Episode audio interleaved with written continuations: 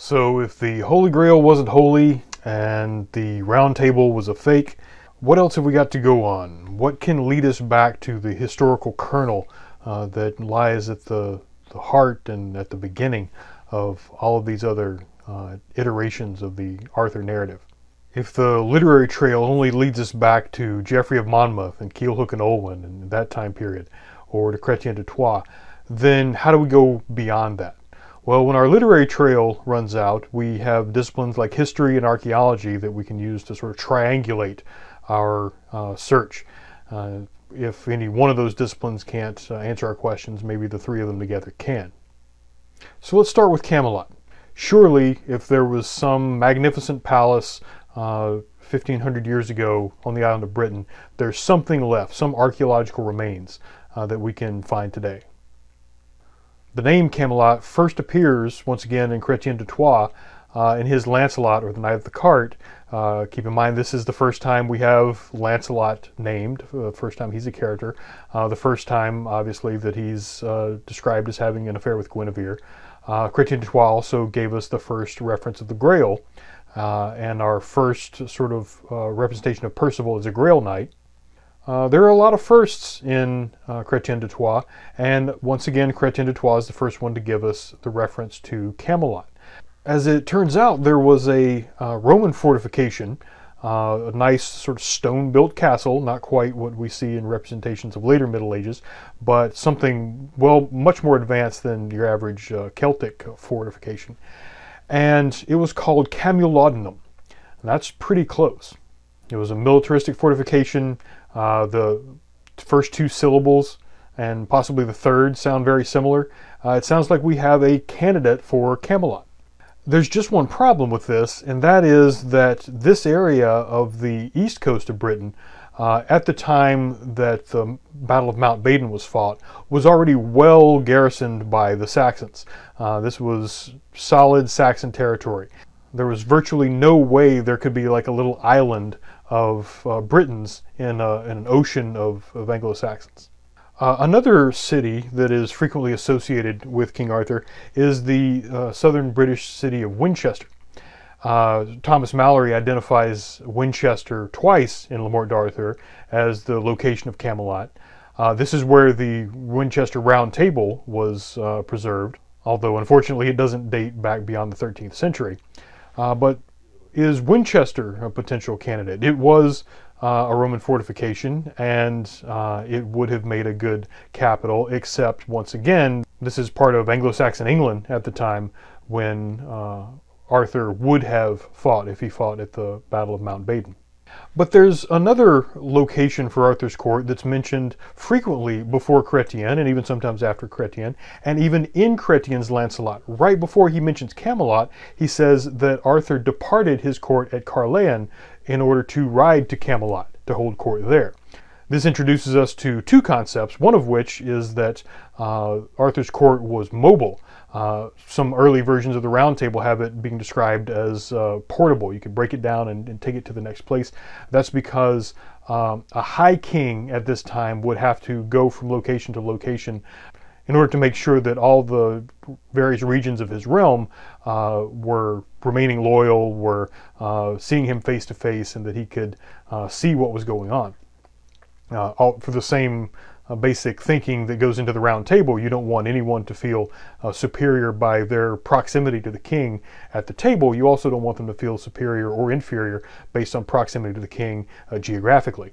So uh, Arthur is frequently described as uh, having a, a, roaming court. Uh, but most often, the place that court is held is at Caerleon in southern Wales. Uh, Caerleon is a real place and it was a Roman fortification, and uh, it very likely could have been settled by the Britons. Uh, remember that the word Welsh means foreigner precisely because this was an area that the Anglo Saxons who gave the Welsh that name uh, could not penetrate. They, they couldn't push that far in. However, there's an even more intriguing location that is not a Roman fortification, but is a very, very old Iron Age hill fort.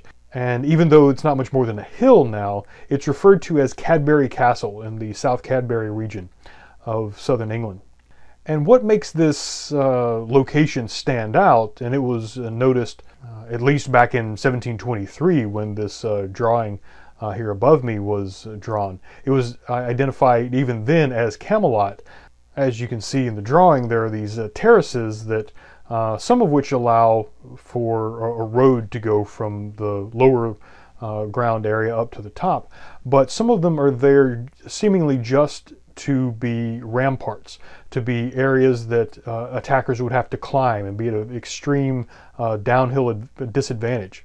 And even though this particular site was uh, settled and abandoned and settled and abandoned over and over again over centuries and centuries, uh, it was uh, abandoned during the Roman period, but it was resettled right after the Romans left Britain. That indicates that this was a place that was chosen as a, a garrison, as a, a sort of uh, outpost against the Saxons. And located as it is, riding distance to Caerleon, so Chrétien tells us that uh, Arthur left his court at Caerleon to go to Camelot. Uh, and it's also close to other sites that are associated with King Arthur. Uh, his reputed birthplace was at Tintagel in Cornwall. Uh, the town of Glastonbury uh, has very strong associations with the island of Avalon, which I'll talk about in another lecture. And Stonehenge, which uh, is a pre Celtic site. It was there uh, before the Celts even came from continental Europe to the island of Britain. But it shows up in Arthurian literature at least as a landmark. Unfortunately, what we have with South Cadbury is a likely location that we can match with a narrative, but so far all of our narratives are being written down 500 years after it was once again abandoned. So, what does this tell us about what Camelot would have looked like? Well, once again, if we're looking at the history, then it would have been a, a, a terraced hill with uh, earthwork ramparts uh, with uh, wooden posts and wooden fences uh, built up around it that would look something like uh, uh, an American pioneer outpost, military uh, outpost in the 1800s or even sooner, made of wood, not of stone. The Roman fortifications would have been made out of stone, but they would have been occupied by the Saxons. So it would have looked much more primitive than we're accustomed to seeing in illustrations and in movies. Uh, that doesn't mean we can't imagine that when we're reading Chrétien de Troyes, because Chrétien de Troyes clearly imagined something much grander uh, than what would have been around 500 years before him. Uh, the medieval manuscripts that depict uh, Camelot as a castle uh, always depict it as one of the more uh, opulent castles of their own time, whether that's the 13th or 14th century. it's anachronistic, but it, within the narrative, that's what the author is clearly portraying. Unfortunately, that just doesn't connect with the archaeology. And that leads us to Arthur himself. This person who is said in Geoffrey of Monmouth and in later accounts to have been so powerful that not only did he unite all of Britain uh, under his rule, but when threatened with subordination by the Roman Empire, he rode out with his knights uh, across Europe, conquering all of these other lands and even forced Rome to uh, yield to him so that it became his fiefdom, uh, his sort of vassal state. So if you ever read Geoffrey of Monmouth's History of the Kings of Britain, you'll get a very interesting uh, portrayal of uh, King Arthur, but it'll be without a lot of the elements that we typically assume are uh, integral, uh, absolutely necessary to an Arthurian story. he is the King of Britain. He does have a sword called Excalibur or Caliburnus, uh, however, he doesn't pull the sword from a stone and he doesn't get it from a lake. Uh, Merlin is a very prominent figure, uh, but there is no round table. Uh, Guinevere is mentioned, but she's not having an affair with uh, Lancelot. She uh, seems to have an affair and betray Arthur for Mordred. Arthur does have some of the best knights in the world Sir Gawain, Bedivere, Yvain, Kay but Lancelot has not appeared yet. Percival has not appeared yet, unless he's the king named Peredur, who shows up in Welsh literature. Uh, there's no Sir Galahad. Uh, there, there are stories about Sir Tristan, but he's not Sir Tristan, he's just Tristan. Uh, he serves King Mark, not King Arthur. Those narrative traditions haven't merged to, make him one of Arthur's uh, knights yet. There's no quest for the Holy Grail. There's no Lancelot to have an affair with Guinevere. Uh, a lot of Geoffrey's narrative focuses on Arthur's conquest of Rome. Uh, and upon returning to Britain after this conquest of Rome, he is betrayed by uh, Mordred, uh, who is his illegitimate nephew, not his son, like in later accounts. And after this battle, after Arthur is what seems to be fatally wounded, uh, but he's still uh, alive at the end, and he's taken to the island of Avalon to be healed by Morgan Le Fay. And Morgan Le Fay is described in Geoffrey of Monmouth's account, uh, especially in uh, the Vita Merlini, but she is not an enemy of Arthur, and she is not apparently his sister or half sister. Uh, she is someone who lives in the island of Avalon uh, and is quasi supernatural and able to, to heal this otherwise mortal wound that Arthur has. So, not what we might consider a complete Arthur narrative, but many of the basics are there. But what about when we go back before Geoffrey? Almost 200 years before Geoffrey, we have the Welsh Annals, or the Annals Cambriae. Annals are basically just uh, lists of what happened in a particular year and then move on to the next year and the next year. And uh, I've got the uh, estimated uh, years listed on the right, but the original text is on the left, and you'll notice there's no numbers there. And that's because they just say, in this year, this happened, and most of those years are blank. But in the listing for 516, there is described the Battle of Badon. And it's the Battle of Badon in which Arthur carried the cross of our Lord Jesus Christ for three days and three nights on his shoulders, and the Britons were the victors. Uh, keep in mind the invading Anglo Saxons at the time were uh, non Christian, they hadn't been converted to Christianity yet, they were pagans. And the Britons had been converted for the most part, so they were Christian, the invaders were not, so this became a very sort of religious, uh, for lack of a better word, crusade, not one of the, the great crusades uh, to the Holy Land, but a conflict that could have just been cultural uh, takes on a religious element. But we don't get much more description than that. Uh, Arthur shows up again in 537, and we're told at the Battle of Camlan, in which Arthur and Medrawt fell. Well, Medrawt is the uh, Latinized version of Mordred, uh, the thing is, you'll notice that it doesn't say Arthur fell fighting Mordred or uh, Arthur and Medrawt fought each other at the Battle of Camlan. Uh, grammatically, it is possible that we're being told that they fell side by side in the same battle. Uh, we're just not given enough information you'll notice several entries below that of a, person named Gildas. I'll come back to him in a, little bit, but I pointed out because uh, this shows that he that Gildas was a near contemporary to the Battle of Camlan and the Battle of Badon. And in 573, you'll see uh, a listing that I made a reference to in the last lecture about Merlin. At the Battle of Aphrodirath, between the sons of Elifer and Gwenthelo, uh, son of Kidio, in which battle Gwendolau fell, Merlin went mad. Now, this does not appear in the earliest uh, copies of the Welsh annals. Uh, it does appear in later ones, and it might be an, an interpolation, uh, an addition made after the fact, after someone is looking at these references to Arthur and deciding, well, some reference to Merlin should be there. The thing is, uh, they use Merlin, not Myrddin. Remember that it's Geoffrey of Monmouth who changes uh, Myrddin, the, the name associated with uh, the, the bard who had the gift of prophecy. Uh, and he changes it because in the Latin that makes it sound like uh, the word for shit. So uh, he changes it to make it more eloquent. Uh, but this copy of the Welsh Annals has already changed it as well. So this might be something that was added at a later date. It's tempting to see uh, Merlin and Arthur referred to in this earlier text, but we can't be exactly sure that this was the way it was in the original. Before that, another 150 years, around the year 800, we have a reference to Arthur from the Historia Britonum, that is, History of the Britons. Sometimes you will hear this referred to as if it was authored by a man named Nennius. Uh, there was a, a, scribe named Nennius at the time, but it turns out that this was actually misattributed. It probably wasn't Nennius that wrote it. But we have a description of Arthur fighting battles against the Saxons. Uh, this time, he's not just fighting one battle, but he's fighting 12 different battles. And this is the earliest reference to Arthur by name that says what he did, that he fought. Uh, there are going to be earlier references to the Battle of Badon, but this is the only one that references Arthur as fighting at the Battle of Badon. And you'll notice here that he's described as a commander. Though there were many more noble than himself, okay, this means that there are many more uh, aristocratically higher, uh, higher in society, uh, more noble than him. So he's not a king and he's not the heir to a, a throne. Uh, he is someone who is chosen uh, 12 times to be a commander. And the Latin word here is dux bellorum, D U X. You can see it barely uh, where the yellow arrow is at the top of the screen. Uh, DUX is where the English word duke comes from. So it's not a king, uh, but it is uh, a military title. And it comes from the Roman uh, ranking of a, a, battlefield military leader. And it's 12 battles here, and they seem to be kind of uh, per perhaps a little bit exaggerated, uh, especially if we look at the, the, Battle of Badon.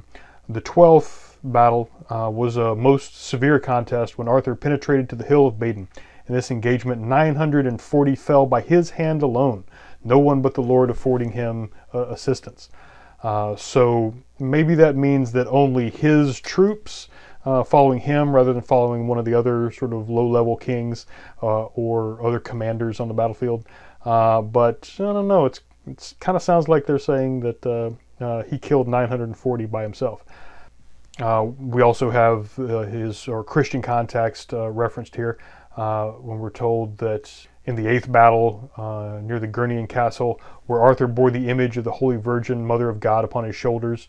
Uh, that, uh, if you remember the uh, earlier image where Arthur is standing on top of the crowns of all of these fallen kingdoms, he has a shield, and there's the Virgin Mary holding Jesus uh, on the shield. this kind of depiction doesn't make it into later literature. Uh, typically, he's got uh, a coat of arms that's pretty closely resembling the family coat of arms of whoever happens to be king of the country where the uh, narrative is, is produced. But we at least have a name Arthur associated with particular battles at a particular point in history. If the Historia Brittonum is the first reference to Arthur's name in relation to what he's doing, uh, the first reference to his name at all is in this Welsh poem, the Y Gododdin, uh, the, the double D's there are pronounced as a TH sound, Gododdin. And this was dated to, uh, this poem dates to around the year 600, although the only uh, edition of it we have is from the Book of Aneurin, uh, which Aneurin is a famous uh, poet, Welsh poet. And in this poem, it's commemorating the fall of the Gododdin, uh, northern British tribe against uh, another tribe. Uh, they fell in battle and they have a leader named Gwawrddur. Uh, that's G W A R D D U R. Uh, sounds kind of like Arthur, but it's not Arthur. In fact, we're told specifically in the poem that he is not Arthur. Uh, so the only reference to Arthur here presumes that you know who Arthur is, that Gwawrddur is a great warrior, but he's not Arthur. It doesn't say why he's not Arthur. It doesn't say how they, they're different. Uh, it doesn't say anything about Arthur himself. It just says that over 300 of the best men were slain. Gwawrddur pierced them in the center and on either side. He stood out among the noble host. In winters, he gave out horses from his herds. Uh, so he's uh, giving out the way war leaders in the Old Norse and Old English uh, poetry are described as uh, a good leader is one who doles out wealth. Uh, if you remember in the Pentecostal oath, Arthur is promising that he's going to give his knights uh, lands and titles and wealth as long as they follow the code of chivalry. Uh, but Gwawrddur here is at least keeping his men loyal by being generous. he gave out horses from his herds. Gwawrddur summoned the black crows down before the fortress walls. In other words, he's killing a lot of bodies, so the crows are all flocking in so that they can, you know, eat the uh, flesh from the bodies of the dead. These are why crows are usually uh, referenced. Uh, but despite that, despite of how many bodies he left on the battlefield, he was no Arthur. That's it. We've got to figure out what that means. Does that mean there was an Arthur who left more bodies on the battlefield? Uh, and if so, is that all he's known for? And is this a reference to the Battle of Badon? Uh, we kind of have to, to, put this together ourselves. But it's enticing because it is within a century of possible dates for the Battle of Mount Badon. But that's it for Arthur's name. Now, there is more about the Battle of Badon. Remember, I mentioned the monk named Gildas, uh, who was mentioned in the Welsh annals. Uh, Gildas wrote a work called De Excidio et Conquestu uh, Britanniae, or on the downfall and conquest of Britain. And he names a historical figure that we know of named uh, Ambrosius Aurelius. Uh, this is possibly, this is at least the same name as the, the boy who predicts that there's two dragons fighting underground in uh, the uh, earlier account uh, that uh, Geoffrey of Monmouth is later going to change from uh, Ambrosius to Merlin. It seems that uh, Geoffrey sort of conflates Ambrosius and Merlin. But Ambrosius shows up in other Arthurian texts as well as either the uncle or the grandfather of uh, King Arthur uh, through uh, Uther Pendragon, usually as the brother of Uther, Arthur's father. But Gildas tells us only this about Ambrosius and about Badon. Under Ambrosius Aurelius, our people revived their strength and provoked the victors to battle. By the will of the Lord, triumph was theirs. In those days, the citizens of Britain sometimes emerged victorious, and sometimes their enemies won the day. In this way, the Lord tested that people, as is his wont, as is his way, uh, as if it was uh, present day Israel. Now, this is very important. Gildas is writing what's called a Jeremiad. It's after the prophet Jeremiah, who says the same thing about Israel. After Israel is overrun, uh, conquered from without, uh, he, he looks for an explanation and says, you know, why would God let his people be defeated? Well, it must be as punishment. We must not be living uh, the way he wants us to. And so he is sending these foreigners to, to punish us. So Gildas is saying the same thing about the Britons. This is why they're being beaten by the Anglo Saxons, according to him. Um, this state of affairs continued until the year of the siege of Mount Badon, which was the latest, though not the least, of the defeats of those churls, those you know, simple-minded Anglo-Saxons. Uh, that battle took place during the year of my birth, and I reckon that to be 44 years and one month ago. Okay, so a reference to Mount Badon, one person named, that's uh, Ambrosius Aurelius, but no reference to Arthur here does that mean that there was no Arthur, that he didn't know who Arthur was? Uh, that's not necessarily the case. What he's writing here is a Jeremiah. It is a, uh, a lament for the religious state of affairs. He's ridiculing uh, the, the aristocracy at the time for uh, being sinful or something. It's uh, they're leading Britain in the wrong direction. Britain's being punished. That's Gildas's point. He's not really interested in you know who killed who. Uh, he's not going through and listing all the battles and listing all the names of the people involved with that.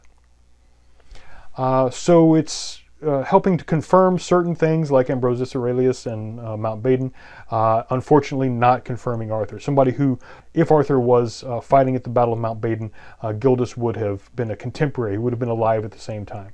but he, he doesn't leave us with anything. So where does this leave us? we have uh, I've got two lists here. We've got uh, Arthur type figures, people who are not named Arthur but are connected to Arthurian literature or whose actions uh, show up uh, pretty conspicuously uh, attributed to King Arthur. And we have people who are named Arthur and who were uh, at least battlefield leaders, some of them like low level kings and these small chiefdoms scattered throughout the Celtic Britain. But we don't have the two sort of meeting up. Uh, first of all, I've already mentioned Ambrosius Aurelianus, or Ambrosius Aurelius, or Geoffrey calls him Aurelius Ambrosius. Uh, this is a historical figure. Uh, he was a Roman. He was someone who seems to have been a descendant of uh, a Roman family who had lived in Britain and remained there after the rest of the Romans uh, departed. He's described as having worn the purple. Uh, well, that means he's from you know high-ranking uh, Roman aristocracy. Uh, the family name Ambrosius connects him to uh, the uh, other aristocrat who later became a Christian saint, that's Saint Ambrose, uh, although the two aren't closely connected. He's remembered in Welsh as Emrys Wledig. The, the term Wledig is just a, a, king or a high king. Uh, Emrys is the Welsh pronunciation of Ambrosius. Uh, and Ambrosius did lead coalitions of Britons against invading Irish, invading Picts. Remember that the, the Picts were coming from down from Scotland. Now that the Romans were gone, they were coming over Hadrian's Wall. And of course, the Anglo Saxons were coming uh, from the east. And Ambrosius Aurelianus was one of those in the early 400s who was uniting these uh, scattered chiefdoms of uh, Celtic tribes who were no longer uh, connected by uh, Roman political structure. Uh, he was rallying them to form a unified resistance. Now, before him, during the time when Britain was Roman, there was a guy named Magnus Maximus and he is remembered in other Welsh texts as Macsen Wledig. Uh, he was an actual Roman commander of Britain, and when Rome was being uh, threatened initially during the first invasions of Visigoths and others, and also suffering a lot of sort of split between the Eastern Empire and the Western Empire, uh, Magnus Maximus uh, took over Britain, uh, he got his legions to be loyal to him, and they uh, went into Gaul, uh, modern day France. And so all of the Celtic areas of the Roman Empire are now supporting this guy who uh, seems to be making a bid for the emperorship. And he was very successful for a long time. He invaded Italy in 387, and he was eventually defeated and executed by the Emperor Theodosius. But the fact that he rallied troops from Britain and actually invaded uh, the Roman Empire uh, in order to uh, make Rome subject to him connects him with one of the earliest stories about King Arthur with uh, Geoffrey of Monmouth, uh, which was that uh, he actually led his Knights of the Round Table to invade Rome. Of course, in Geoffrey's version, he's successful, and Rome becomes subject to King Arthur. Now, both of these historical figures are mentioned in Arthurian tradition, so that would seem to indicate that uh, neither of them could have been a model for Arthur if they're also remembered alongside. They, they have to be distinguished. Uh, however, we remember how doublets work. We've seen a lot of literature already where what appears to be the same story is told twice within the, the larger narrative. Uh, so the example of the, the sea nymphs in the Odyssey. Uh, Circe uh, has her own island and she's an enchantress and she uh, tries to trap Odysseus and his men there and uh, the gods have to intervene to help Odysseus trick her and, and get away. but then Odysseus ends up on the island of Calypso another uh, supernatural enchantress who tries to keep uh, him there with her. Uh, so these seem to have been maybe the same story at one point, but they were retold by uh, different oral storytellers over a long period of time until they uh, grew apart. Then someone heard both of them and wanted to put them both into the Odyssey, and rather than pick one or the other, uh, just put both. We've seen this happen in a lot of texts. Very likely that could have happened with both Ambrosius Aurelianus and Magnus Maximus, where they're added into the Arthurian story, but also their stories are sort of attached to Arthur, or in the case of Ambrosius, uh, attached to Merlin. Now, on the right uh, is a list of people named Arthur. Uh, this list was compiled by Mike Ashley in his book uh, Brief History of King Arthur, and he goes uh, describes each of them in detail. You know the pros and cons, how they how closely they fit to the Arthur requirements, and uh, and that sort of thing. When they lived, what they did. Uh, and the first one is a familiar name if you've seen the 2004 King Arthur movie with Clive Owen. Uh, that is Lucius Artorius Castus. However, you'll notice the date there doesn't quite line up with the Battle of Badon. Uh, he's uh, alive around 140 to around 197. And he did uh, go to Britain for a short time, although uh, he began and ended his life elsewhere in Europe, pretty far away. He did have ties to the Scythians on the uh, uh, northern coast of the Black Sea. But that's where the sort of 2004 movie uh, historical connections end. Uh, and, and that movie is based on a book which went to greater lengths to try to make these connections, but those connections are just too speculative. So a Roman named Art something something like Arthur, uh, who had uh, local possibly local Britons uh, unified underneath him. Maybe uh, that happened, but it uh, doesn't quite line up historically. Uh, there are several other authors or people with a name like Arthur, uh, particularly Artuir. Each of these is tied to one or a series of battles.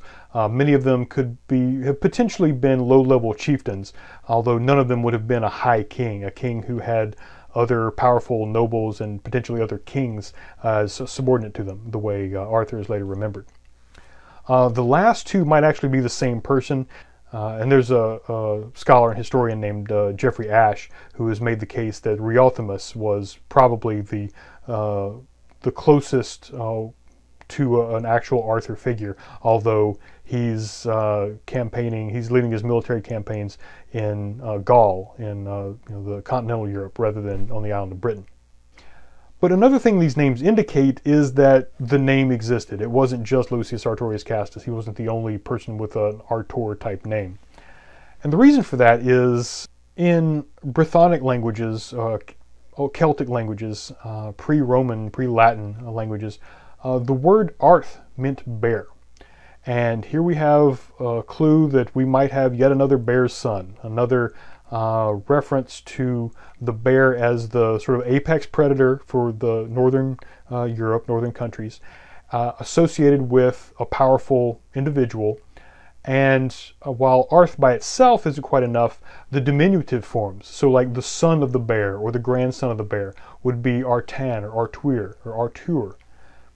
Uh, not only bears, but there are bear gods like Arteos, which means uh, bear like. So all of these are names that could have very easily been given to someone who was remembered in oral poetry enough to uh, carry that story on and may have been so famous that the uh, that Aneurin or whoever wrote the Gododdin uh, didn't have to say what this person did. Everyone who would have known who Artuir was. But we just don't know. This is, uh, again, very speculative. Uh, we have more possibilities. And unfortunately, in a situation like this, more possibilities actually leads to more confusion. Uh, this is the situation we've been in ever since the Epic of Gilgamesh, where the more fragments we find, uh, actually the more loose ends we have. We don't get closer to anything like a complete, solid picture. There's no ur text. And if we did find a historical figure here, notice we've lost all of our boxes. Uh, this Artuir is not the king of Britain. Uh, he's at best a battlefield leader. There's no Sword in the Stone, no Lady of the Lake, no Excalibur, no Merlin, no Round Table, Guinevere, knights uh, that we know by name, no Grail. And what to make of the Isle of Avalon, we don't know. Uh, I, I, will talk more about the island of Avalon in a later lecture. So we're left with kind of a ghost. And that's one of the reasons that I actually like a statue that a lot of uh, Arthur historians and uh, scholars uh, really hate. Uh, just a couple of years ago in 2016, this statue was added to Tintagel, a former uh, fortification that uh, juts out into the ocean. it's in Cornwall in southern, southwestern Britain. It is the location of Arthur's birth, according to many early sources. Uh, this is the castle that Uther Pendragon had to get into in order to sleep with Igraine, uh, the wife of the Duke of Tintagel. Uh, this is why Merlin had to change his appearance so that he looked like the Duke of Tintagel. Well, uh, this is an actual uh, uh, Iron Age fortification. It's a really good, strategically a good site, easy to defend. During the 1100s, it was refortified. You can still see those ruins if you go there today. But back in 2016, this statue was uh, added. And when it was added there, a lot of people complained that Tintagel, that sort of rough, rocky uh, features and the, the remains of this Norman castle was a ruin and it had some authenticity that way. And when they add this statue and they added a face of Merlin, they carved into a rock in another place, um, these sort of things the, led people to compare it to Disneyland. They're saying they're Disneyfying uh, the, the, this archaeological site. And there may be some truth to that. But I like the way this statue was designed. It was uh, sculpted, uh, the, the, sculptor was named Rubin Eynon. And the way he did it, he didn't just put a, a really impressive statue of a king.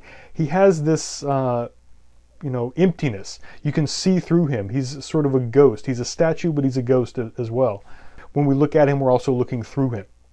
And I think a lot of the fears about the Disneyfication of uh, these types of sites is, uh, has some legitimacy to it. But this is not a new complaint.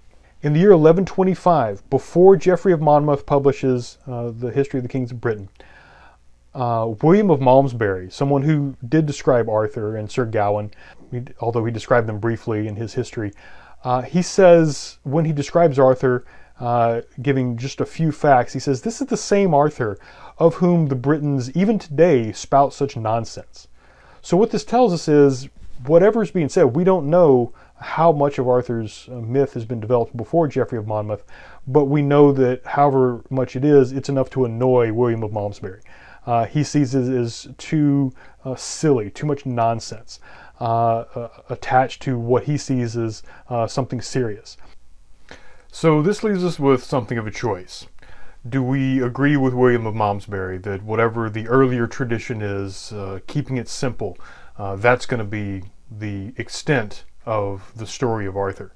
Uh, and if that's the case, we might have a Camelot that is not the impressive stone castles we see in the movies, but uh, a hill fort made of wood and built up on earthworks. Is that still Camelot? Uh, what if Arthur didn't pull a sword from a stone? What if he didn't have a round table? Uh, what if he didn't go on a quest for the Holy Grail?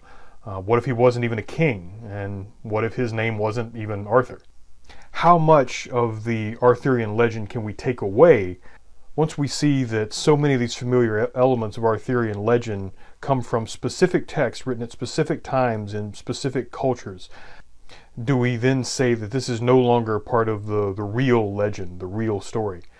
Or can we say that there's sort of a, a center of gravity uh, between the writings of Geoffrey of Monmouth and Sir Thomas Malory, where uh, the things like the Round Table and the Holy Grail and uh, Lancelot and Guinevere, uh, courtly love and chivalry, when these things are added to uh, a story that was already centuries old, but yet give us something that really defines this story for us. Well, you and I don't have to make that decision, but every time a, a new narrator, a new author, wants to create a new piece of this uh, larger story, uh, anytime someone wants to create a new narrative, they have to decide which of these threads from this larger fabric do I use to interweave into my particular narrative, uh, and what do I add to this uh, and what parts of my culture do I want to add to this 1500 year old process of story formation. Every narrative that makes its way into the Arthur story is both a continuation of a previous uh, story formation process and also a piece of a specific place in time that says something from a particular cultural point of view whether it's uh, Chrétien de Troyes adding the story of the Grail and Percival, or it's Robert de Boron making that Grail into the Holy Grail, or it's Terry Jones making the quest for the Holy Grail a lampoon. So the texts that we're going to read for this unit are going to have to make that same sort of decision. Notice when you read it, not just what the plot is, but how that specific narrative attaches itself to this larger world. And even if King Arthur is a background figure, uh, even if the whole court and all the uh, familiar elements are, are just background, uh, the sort of backstory for this particular narrative, is this particular narrative something that could have been set elsewhere? Or is it something that needs this story world in order to do what it does? And even if you forget everything I just said in the last three lectures and everything you read in this class about King Arthur, about anything else, uh, it's very important to learn that this is how narratives work. When we try to follow a thread back to its source, we don't find one source. We find this constant activity going on. And the sort of amorphous protean uh, literature of King Arthur is an excellent example of this.